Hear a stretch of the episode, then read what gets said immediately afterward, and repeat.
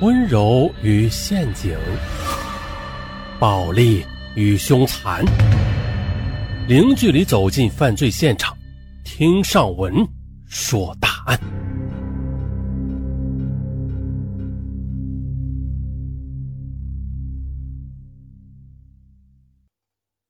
说到靳如超这个名字，很多石家庄的人至今想起仍会心有余悸。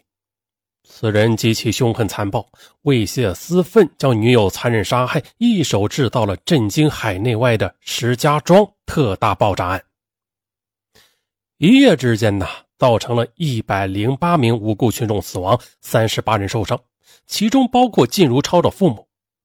该事件对当时整个社会造成了极其恶劣的影响。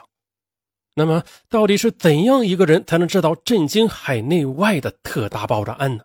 那接下来啊，我们就从靳如超的小时候说起。这个靳如超祖籍是江苏省宿迁人，他呢从小父母离异，家庭不和。八岁时进入石家庄市光明小学上学，可到了九岁的时候，又因为病导致听力障碍，经常被同学们嘲笑啊，还给他取了个绰号叫“靳聋子”。再后来呢毕业后的靳如超在石家庄棉纺三厂五七劳动公司工作，随后的是一九八四年结婚。可是他后来又因为强奸妇女罪被判处有期徒刑十年，一直到九七年才被减刑释放。可是他出狱之后的靳如超性情变得是越来越暴躁啊，动不动就打人，妻子被他打了几次住进了医院，家里人被他折磨的痛苦不堪，甚至啊。父母亲身上的很多伤疤都是靳如超打的，而最终的结果啊，就是亲朋好友对他避而远之。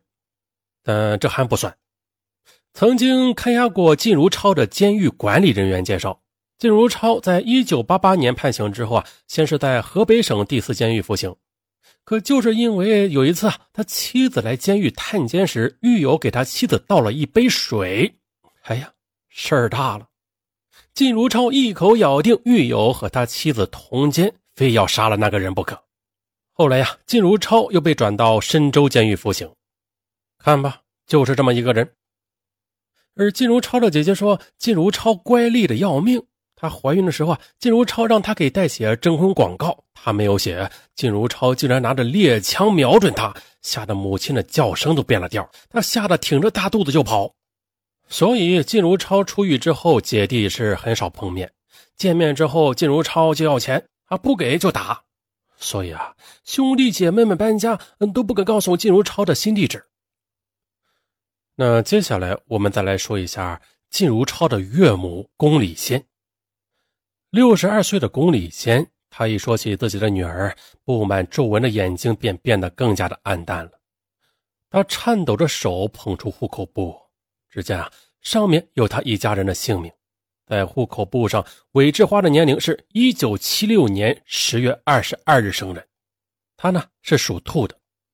龚礼先纠正着户口簿上的错误，小花其实是一九七五年生的。啊，靳如超啊，其实是曾经救过韦志华一次，我们简称小花。两人呢，因此便结下了一段奇特的情缘。原来的。小花曾经被人拐骗到了河北栾城，这个栾城啊，就是在石家庄市附近的一个城市啊，在那里嫁给了一个残疾家庭，但是小花死活不愿意从那里跑了出来。可是小花身无分文，在石家庄市附近饿得直发晕，在路边哭泣啊，刚好的就被路过的靳如超看见了，靳如超便将小花带回了家。后来的小花的母亲说：“靳如超的目的就是要小花做他的老婆，要不然呢，他也不会有那么好的心。”接着呢，跟着靳如超到了石家庄市的小花还高兴了一阵的，但是时间一长，他就受不了了。靳如超性情粗暴，动不动呢就对他拳打脚踢。夸张的是啊，在两人相处的短短三个月时间里，靳如超就暴打了小花十多次。不过万幸的是。靳如超的好心的姐姐见到小花时常受到靳如超的凌辱啊，便偷偷的告诉小花，他这个弟弟啊脾气太坏了，要他找个机会逃走，并且呢暗中资助了小花六百元钱。就这样呢，小花逃离靳如超之后，回到了自己的故乡。但是，也就是这次小花的不辞而别，给自己也给他人种下了祸根。王林琴是小花的初中同学，他读到了初中毕业。在凶杀案发生前，他曾经见过靳如超一面。据他说，大约是在二月末，有一天呢，他正在姐姐家里帮忙做事啊。这时呢，一个四十多岁的男人向他问路，打听小花的家。王林琴抬头一看，当时吓了一大跳。哎呦，这面前这人怎么这么吓人呢？脸上坑坑洼洼的啊，脑门贼亮，一脸的凶相。仔细的看去，靳如超背着一个绿色的帆布包，手中还提着一个小包。王林琴他当然知道小花的家了，但是被靳如超的凶相给吓住了，啊，忙说自己不知道。当时靳如超是因为耳聋嘛。他是将要打听的东西写在手上的，王林琴对此印象是特别的深。但是最终的靳如超还是找到了小花的家。靳如超的到来给小花带来了极大的精神压力。根据小花的母亲讲，靳如超一到就明确的提出要带小花走回石家庄市，而背着靳如超，小花对着妈妈哭诉啊，说她再也不愿跟着靳如超回去了。可是呢，靳如超他凶残暴力啊。小花的念头根本不敢在靳如超面前有丝毫表现，他就假意的答应了下来。但是小花私下里又对母亲说：“呀，我跟着他去的话，那肯定是我吃亏；但是如果我不跟他去，又怕你们吃亏。”小花的母亲宫里先说：“靳如超可能已经起了杀心，小花走到哪里，他就跟到哪里。”没有办法，最终的小花家里提出了一个折中的方案。只要靳如超拿出六千六百元钱，便让他带走小花。宫里贤说，当初就是为了逼靳如超，如果他不能拿出钱来，就别想带走人。可没想到啊，靳如超说自己在来的时候在县邮局存了五千五百元钱。到了三月八日，靳如超到马关县取了钱，只拿出其中的三千元给了宫里贤，说只有这么多。宫里贤气的一把将钱扔在地上。于是呢，韦志华和靳如超因为回不回石家庄的事在厨房发生了争执。可是还没争执几句呢，恼羞成怒的靳如超他再也控制不住自己的情绪了，转身抽出挂在墙边的砍柴的柴刀，几刀下去便砍死了小花。据小花家人看到的现场，小花是被残杀在厨房门后的水缸边的，头盖骨都被砍碎了，鲜血四溅，脑浆四溢。甚至之后，宫里仙进门时还发现了两块头盖骨。靳如超在杀完人之后，将小花从水缸边拖到了里屋，并且用塑料袋将小花的头给罩住，将她塞到了床下。接着，靳如超他不慌不忙地锁好了小花家的大门和厨房门，离开了小花的家。但是毕竟是杀人呢，靳如超匆忙中忘记了自己的部分行李，在走出了老远之后，又返回小花家取自己的行李。当地的公安鉴定，小花是死于十四点左右。发现小花尸体时已经是十七点了，而那时小花已经死去多时，靳如超早已逃走。三月九日下午，岩峰洞村的一些村民还看到靳如超离开，但是没有想到啊，他会杀人。当天呢，当地下着小雨。据小花的一些亲戚讲啊，他们都在自己家的屋里没有出去，而宫里仙和老伴刚好又去了亲戚家。仅剩小花和靳如超在家，嗯，也就是这些条件为靳如超作案提供了方便。宫里先回家之后，发现自己家的门都锁着，还以为自己女儿是出去玩了，于是就去不远处的小花的二哥家找，嗯，没有。哎呀，不好！慌了的宫里先连忙去找来老伴小花的父亲韦朝寿从牛圈处爬进去，拿到了备用钥匙，门打开后。两个老人惊呆了，只见厨房的水缸边有一大堆血，屋里的地上也是血迹斑斑。当电筒光照到小花住的床下时，他们发现，怎么姑娘的床底下有一双脚啊？大伙儿一看，这才发现是小花，但此时呢，她早就没了声息。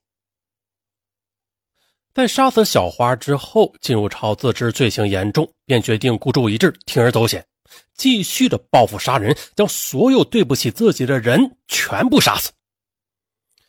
就是在这种扭曲心理的支配下，靳如超乘车回到了石家庄的郊区，先是从一位重庆朋友手中购得了五十枚雷管和三十根导火索，又马上乘车北上，找到了做炸药人王玉顺，并从王玉顺那里购买了五百五十斤的炸药。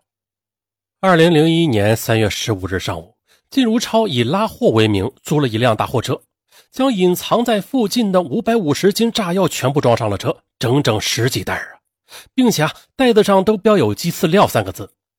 当晚七点多，靳如超又以找人为名，到鹿泉市北白沙村附近，将藏匿的装有雷管、导火索的包裹取出后，直奔石家庄。三月十六日凌晨，靳如超先是到建设北大街事件的一公司宿舍一号楼，将预先放置在楼下的炸药分放到三单元的二层和四层，此处是靳如超前妻的父母的居住地。啊，前妻呢，因为靳如超坐牢时同他离了婚，所以呢，靳如超便怀恨在心了。接着，靳如超又相继的来到电大街五金公司宿舍的门口西侧，还有民进街十二号院胡同的东南角、建设北大街市建公司宿舍一号楼旁等地，各放了最少一袋炸药。最后，靳如超又返回南太保村附近的空房处，将剩余的五袋炸药分别放到棉三宿舍十九号楼的东侧，还有十五号楼西侧。此处是住着靳如超的父亲和继母。当日凌晨四时许，靳如超将十六号楼和十五号楼的导火索依次点燃了。接着，靳如超从民三宿舍南门逃出后，马不停蹄地赶往分别之前放好炸药的各居民楼。依次点燃了所有楼层的导火索后，迅速逃离现场。大约过了十几分钟，随着一声巨大的爆炸，石家庄市长安区育才街棉纺三厂宿舍楼十五楼的西侧墙体被炸塌。万幸的是，没有人员伤亡。可是的，随后的与其相邻的十六号楼也发生了爆炸，楼房是整体倒塌，造成了九十三人死亡，十二人受伤。九十三人死亡啊！但这还没有完，紧接着长安区建设大街东侧的市建一公司宿舍一号楼也发生了爆炸，造成五人死亡，二十人受伤。随后，新华区电大街十三号的市五金公司宿舍楼也发生了爆炸，造成了十人死亡，六人受伤。石家庄特大爆炸案造成一百零八人死亡，三十八人受伤。案发后啊，引起了国务院领导的关注，并且要求公安机关调动一切力量，采取一切手段，想尽一切办法，不惜一切代价，全力抢救受害群众，同时迅速侦破此案。很快的，通过群众提供的重要线索和现场调查分析，警方确定了凶手就是靳如超。随后，立即对靳如超发布了全国通缉令。再说这边的。作案之后的靳如超，他乘坐长途汽车开始逃窜了，经郑州、漯河、武汉、玉林等地辗转来到了北海市，结果呢，第二天就被北海市公安局给擒获了，随后押回石家庄。经审讯，靳如超对自己的犯罪事实供认不讳，他大言不愧地说：“啊，是我搞的爆炸，我早就想炸死他们了。”魔鬼啊！二零零一年四月十七日，魔鬼靳如超被判处死刑。咱们再倒一下带，案发之后啊，正在石家庄北郊监狱服刑的靳如超的弟弟，他毫不犹豫地说：“错不了，准是我哥干的。我哥心狠手辣。再一个，我俩之前也制造过炸药，他有这方面的技术。